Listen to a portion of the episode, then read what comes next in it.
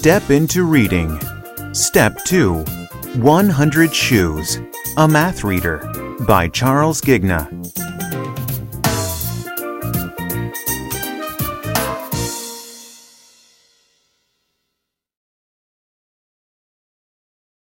Listen to the story.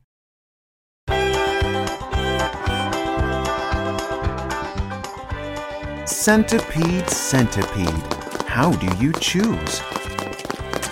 Where do you shop for 100 shoes?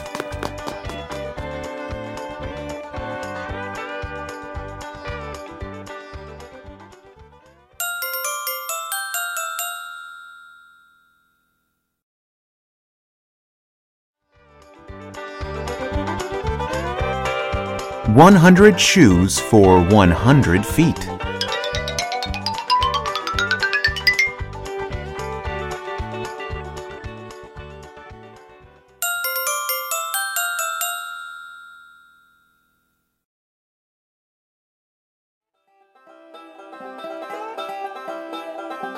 Shoes for the garden. Shoes for the street.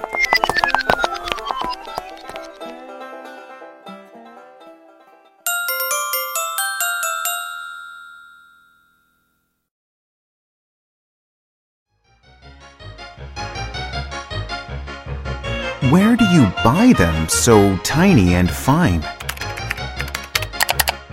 Do you go shopping on websites online?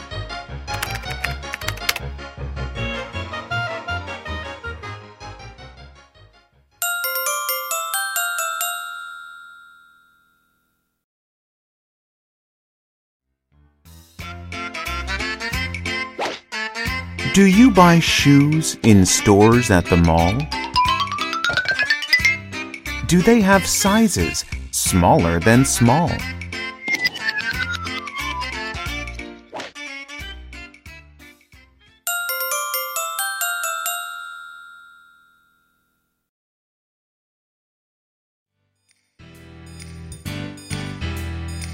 Shoes come in pairs. Pairs are so nifty. Two shoes in each pair, so you will need 50.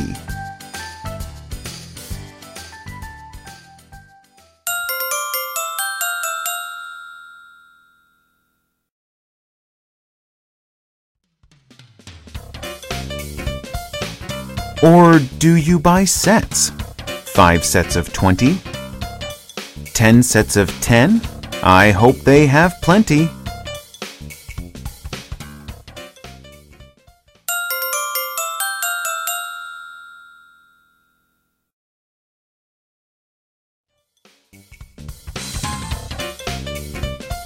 Do you wear slippers?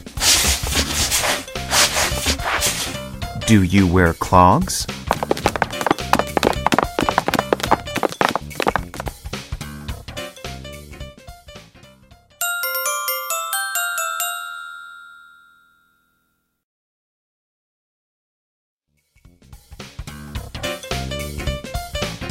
Do you wear sneakers to climb over logs?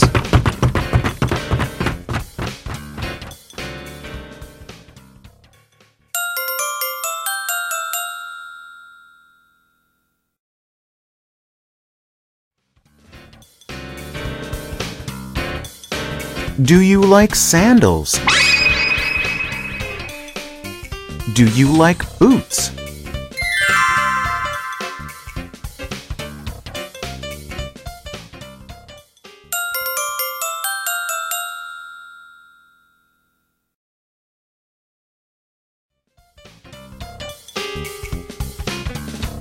Do you like loafers to wear with your suits?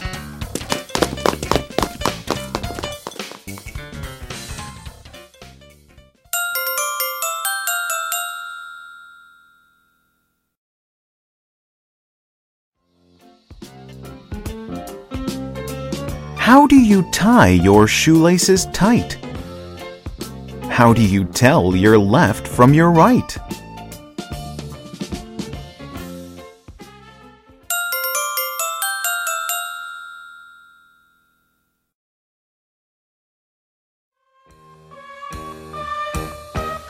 Centipede, centipede, where do you keep 100 shoes when you go to sleep?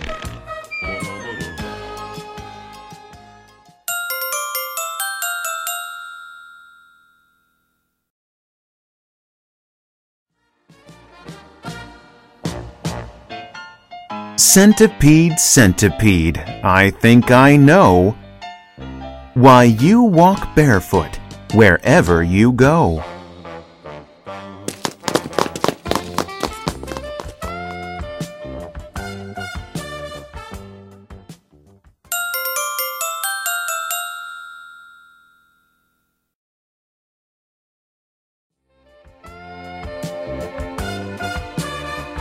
The end.